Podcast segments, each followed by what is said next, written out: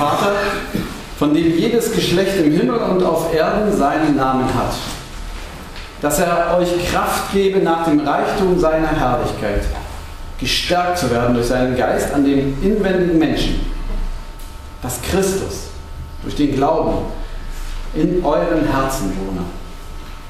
Und ihr seid in der Liebe eingewurzelt und gegründet, damit ihr mit allen Heiligen begreifen könnt, welches die Breite und die Länge und die Höhe und die Tiefe ist. Auch die Liebe Christi erkennen könnt, die alle Erkenntnis übertrifft. Damit ihr erfüllt werdet, bis ihr die ganze Fülle Gottes erlangt habt. Dem aber, der überschwänglich tun kann, über alles hinaus, was wir bitten oder verstehen, nach der Kraft, die in uns wirkt, dem sei Ehre in der Gemeinde und in Christus Jesus durch alle Geschlechter von Ewigkeit zu Ewigkeit. Amen. Vater, so öffne uns bitte Ohren und Herzen, dass wir verstehen und erspüren können, was du mit uns vorhast. Amen.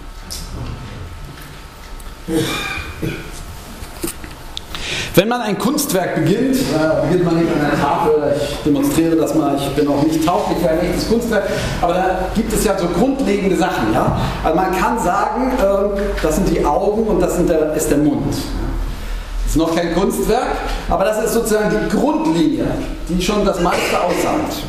Nun gibt es verschiedene Striche, mit denen man dieses vollenden könnte. Man könnte jetzt sagen, das ist mir zu freundlich, wir machen das in ein böseres Gesicht oder so, ja, irgendwie traurig, muss man den Mund verändern. Machen wir jetzt mal nicht. In meinem Beispiel ähm, sagen wir mal ein staunender, ja, so ein bisschen nach oben schielender, staunender Mensch, kriegt eine freundliche Nase. Ich entscheide mich durch den nächsten Strich dazu, dass vielleicht ein männliches Gesicht wird und etwas flipsige Frisur, ja. Also so nicht so ganz strenger. Okay, so entstehen Kunstwerke. Die Grundlinie ist klar und dann gibt es noch so ein paar Sachen, je, je ausgefeilter man ist, desto eher kann man äh, die, in den großen Linien ganz einfach Sachen entdecken.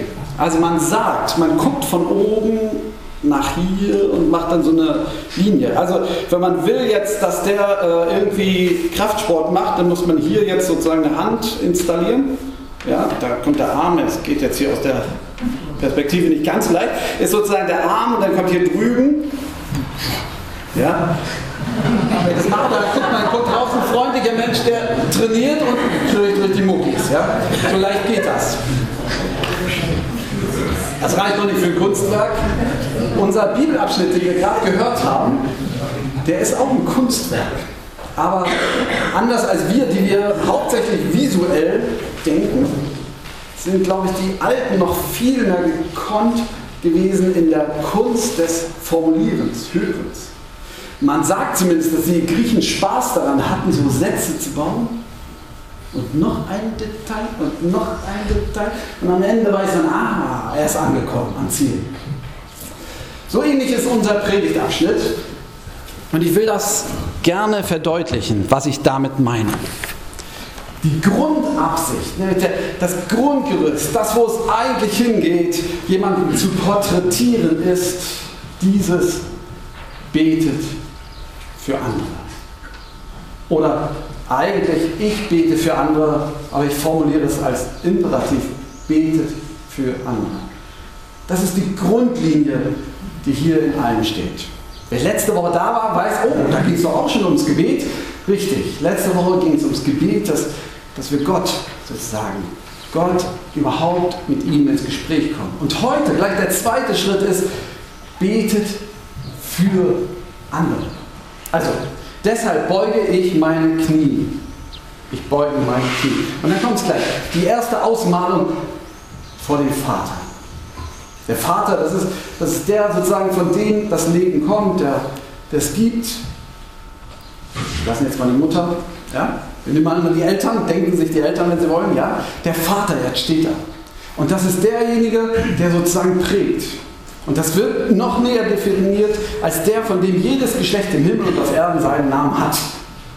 Also damit muss man mitdenken im damaligen Kontext, dass, dass sozusagen Vaterschaft stand für für Familie, das stand sozusagen für ein ganzes, für, für die Gesellschaft. Die Grundaussage ist, jede Gesellschaftsform auf dieser Welt hat die Grundidee in Gottes Idee. Gott hat sich das so ausgedacht, dass es Gemeinschaft gibt. Und wo es Menschen gibt, wird es Gemeinschaft geben. Und darum, wer Christ ist und wer angefangen hat, mit Gott zu reden, der wird Gemeinschaft suchen. Und in dieser Gemeinschaft geht es nicht um mich, sondern ich, so sagt der Apostel hier, beuge meine Knie und bete für euch. Das klingt so selbstverständlich, natürlich macht man das, ist aber gar nicht immer selbstverständlich. Und trotzdem der erste Impuls, dass wir die Grundlinien in unserem Gemälde, in diesem Predigtabschnitt klar kriegen, betet für andere, heißt, betet nicht immer nur für euch. Gerade wenn es einem schlecht geht und man klagen möchte und sagt, es geht um mich, um mich, ich brauche was, ich habe Not, ich, habe, ich brauche Gesundheit, mir müsste es besser gehen, keiner liebt mich und was man so alles betet, beten vielleicht was anderes, ja. Aber dass uns der Blick geweitet wird, betet für andere. Selbst in der schlimmsten Situation geht es nicht nur um sie und um euch. Sie sind ein Segen da, wo sie sind, und zwar für die Gemeinde, für die Gemeinschaft um sie herum, für die Gesellschaft. Wir haben eine Aufgabe, Segen zu sein für andere. Darum betet für andere. Also, man kann klagen über die Zustände und mit Recht klagen. Und das ist hart, dort zu leben in der Brandteichstraße, in unserem Heim dort. Aber heute sagt Paulus, bei aller Härte, Hört auf, nur für euch zu beten. Bitte ihr im Heim dort, betet für eure Mitbewohner. Man kann zu Recht klagen über das Kirchenasyl, machst du gar nicht, aber äh, man könnte klagen über das Kirchenasyl, aber Gott hat sie dahingestellt, damit sie ein Segen ist für uns auch. Wir beten füreinander. Fokussiert euch nicht zu sehr auf euch, öffnen Sie sich für die anderen für ihre Familien, für ihre Arbeitskollegen, für ihre Nachbarn, für die Gemeinde, für die Gesellschaft, in der wir leben. Betet für die Leute. Ich bin beeindruckt immer wieder von Paulus, dass er sagt, ganz oft, und ich glaube ihm das, dass er so oft er betet an die und jene denkt. Aber setzen Sie die Ziele nicht zu hoch. Fangen Sie einfach mal an. Nehmen Sie Ihre Familie, schreiben Sie die Namen auf, die fünf oder 15 Namen, je nachdem, wie groß die Familie ist. Und dann nehmen sie noch fünf andere. Und dann beten sie wenigstens einmal in der Woche. Vielleicht sogar jeden Tag für die. Das ist die Grundlinie. Daran geht's. Und nun wird die Blickrichtung geführt. Ja, wofür soll ich denn beten? Wofür soll ich beten? Das ist das Zweite. Wofür soll ich beten? Und wir können hier was Schönes lernen. Man ist ja in der Versuchung zu beten für Gesundheit, für ähm, gewissen Wohlstand, also für Erfolg. Also, wenn wir oft zusammen beten, ist das so. Ja? Derjenige ist krank, äh, morgen habe ich eine Mathe-Klausur und äh, außerdem wünsche ich mir noch, äh, dass ich den besten Beruf der Welt kriege. Das ist auch berechtigt, darf man auch für beten. Aber heute wird der Blick gelenkt, zu sagen, nee, die Zielrichtung, wenn ihr auch für andere betet, betet nicht um Erfolg, nicht mal zuerst um Gesundheit, nicht mal zuerst um Sicherheit. Wofür ich bete ist, dass ihr stark werdet am inwendigen Menschen.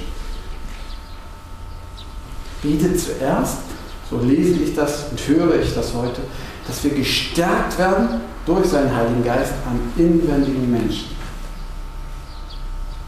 Denn stellen Sie sich vor, wir gehen hier raus, alle gestärkt, in, sagen, so, dann kann passieren, was will. Dann kann morgen kann ich die Diagnose bekommen, dass ich gar nicht mehr lange leben könnte, nach Meinung der Ärzte. Dann könnte ein Unfall passieren, dann könnte ich morgen hier in Tränen zusammenbrechen, aber wenn der inwendige Mensch stark ist, dann wird das zur Ehre Gottes geschehen. Paulus betet, dass der inwendige Mensch stark wird. Zuerst diese Stärke. Alles andere ist freundliche Unterstützung dieses Wunsches. Ich weiß, das klingt hart, Ich glaube aber, da steckt eine tiefe Wahrheit drin. Wenn wir stark sind in unserem Herzen, dann kann uns nichts umhauen. Ich habe 80-Jährige erlebt, die sind unter Jammern und Klagen mit der neuesten gesundheitlichen Schwäche zusammengebrochen. Ich habe Jüngere erlebt, die gesagt haben, das sieht nicht gut aus, aber wenn der Herr mich ruft, dann gehe ich. Wenn er mir noch zehn Jahre schenkt, dann freue ich mich. Die innere Stärke macht einen entscheidenden Unterschied. Das ist die Blickrichtung. Betet für anderen. Beten Sie bitte auch für mich, dass ich diese Stärke habe. Denn ich stehe hier und habe mir vorher gedacht, kann ich das ernsthaft jetzt hier so bringen? Ich bin gesund. Ich genieße einen gewissen, darf man so sagen, Erfolg. Ich lebe in Sicherheit, entsetzlich großer Sicherheit. Und dann stelle ich mich hier hin und sage, das Wichtigste ist die innere Stärke. Das ist ganz schön mutig. Und ehrlich gesagt weiß ich nicht, ob ich das Recht dazu habe. Ich habe es trotzdem gemacht. Aber ich verbinde es mit der Bitte an Sie, beten Sie für mich. Denn gerade wenn man gesund ist, wenn man sich gut fühlt und wenn man sich sicher fühlt, dann ist diese innere Stärke oft sehr wichtig, damit man nicht wegrutscht und sich nur noch auf mich verlässt, dass ich das alles getan habe. Ich habe nichts davon in der Hand. Also beten Sie bitte auch für mich. Und wir für Sie. Und wer Montagmorgen Zeit hat, 9 Uhr, wir treffen uns immer zum Gebet, ganz kleine Runde. Ist aber eine schöne Sache. Immer eine halbe Stunde. Wunderbarer Einstieg in die Woche. Wer 9 Uhr Zeit hat, vielleicht Frühstückspause für manche. Okay. Da haben wir also die Linie und dann, äh, dann wird es ein bisschen expressionistisch. Denn jetzt zeichnet der Apostel weiter und die Linienführung, ich konnte es nicht darstellen äh, mehr, jetzt übersteigt das meine Möglichkeiten. Ähm, denn er sagt, das, was passieren muss, damit ihr innerlich stark werdet, ist, dass Christus in euren Herzen wohnt, damit ihr eingewurzelt seid und fest gegründet seid in der Liebe Christi. Also, dass Jesus in unserem Herzen wohnt, das führt dazu, dass wir Wurzeln schlagen. Also Leute, die so irgendwelche Superheldenfilme sehen, die können vielleicht eher was damit anfangen. Ja? Da gibt es sozusagen einen Impuls, der mir ins Herz trifft, Jesus nämlich, und dann führt es dazu, dass ich Wurzeln schlage in seiner Liebe und festen Boden unter die Füße kriege. Darum geht's. Das kann man wunderbar im Wort darstellen. Der Künstler, der das ins Bild fasst, weiß ich nicht. Ich bin es nicht. Darum geht's. Betet bitte darum, dass Jesus in unserem Herzen wohnt und nicht rausgedrängt wird durch Alltagsgeschäfte, durch Lieblosigkeit anderer. Lasst ihn euch nicht aus dem Herzen drängen. Wenn wir für auch die Christen, die noch im Iran leben, in Afghanistan, wenn wir für sie beten, dann betet dafür, dass Christus in ihren Herzen bleibt. Dass sie sich nicht vom Hass und Vergeltung wegreißen lassen, sondern Christus da drinne ist, dass sie tiefe Wurzeln schlagen in seiner Liebe, dass kein Sturm Welt sie umhauen kann. Dass Christus in unseren Herzen wohnt und dann, damit ihr mit allen Heiligen begreifen könnt. Und dieses Begreifen heißt nicht nur hier oben, sondern so wie Nasila Sari gesagt hat, dass das nicht nur im Kopf ist, sondern im Herzen, dass ich es erlebe. Vielleicht müssten wir sagen, dass ich es verstehe und erlebe, dass ich umgeben bin denn hier ist dieses schöne Vierfache, ja? Die Höhe und die Tiefe, die Breite und die Länge. Also in jeder Richtung, nach oben und nach unten. Das sagt man nicht, wenn man etwas von außen betrachtet und 3D beschreibt, sondern nur, wenn man mittendrin schwimmt in, einer, in einem Ozean von Liebe. Und genau das sieht der Apostel. Ihr seid umgeben, so schlimm es äußerlich aussehen mag. Erkennt, versteht, begreift, erfüllt, Christus. Ihr seid in seiner Liebe und nichts, niemand kann euch da rausreißen. Die ganze Fülle steht in Vers 19 und dann bleibt noch der letzte Vers. Das ist so wie, nachdem wir sozusagen den Expressionismus und der, der Hintergrund ist sozusagen die Liebe, ja, jetzt fehlt noch der Rahmen ins Bild. Und der Rahmen ist der Vers 20. Dem aber, der überschwänglich tun kann, über alles hinaus, was wir bitten oder verstehen, nach der Kraft, die in uns wirkt. dem sei Ehre und Herrlichkeit in der Gemeinde durch Jesus Christus. Wir wenden uns mit diesem Gebet nicht sozusagen kleingläubig, ich will nichts Konkretes bitten, nachher erfüllt er mich, mir das nicht, sondern wir beten für andere, dass sie stark werden in dieser Liebe. Wir beten dieses Gebet zu dem Gott, der viel mehr machen kann, als wir überhaupt nur formulieren, ausdenken, fantasieren können. Gott ist sehr stark und er kann es machen. Aber die Zielrichtung unseres Gemäldes, dieses Predigtabschnitts wird anders. Es geht um die innere Stärke und es ist wie ein Ausdruck dieser Stärke, dass Gott zusätzlich noch Gesundheit schenkt. Plötzlich ist Gesundheit nicht mehr das Ziel meiner Träume, sondern der Grund, dass ich Gott loben kann, weil ich weiß, er hat mir alles gegeben und auch noch Gesundheit und auch noch Sicherheit und auch noch so viel Gutes um mich herum. Was für ein Gott. Aber dieses Lob ist nicht mehr gebunden daran, dass ich auch wirklich gesund bin, dass ich auch wirklich erfolgreich bin und auch wirklich in absoluter Sicherheit lebe.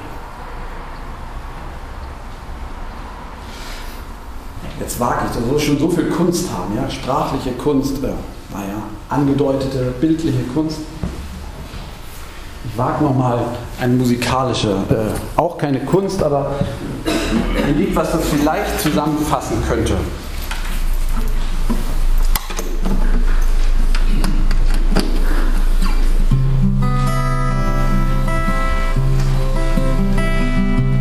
Ich beuge meine Knie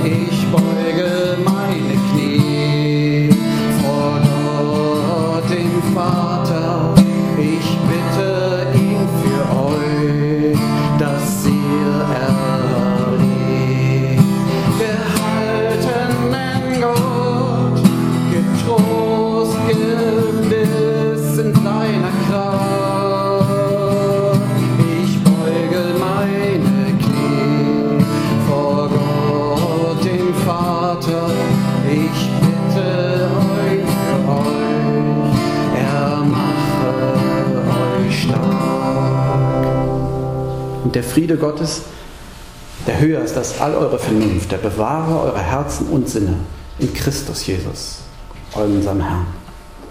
Amen.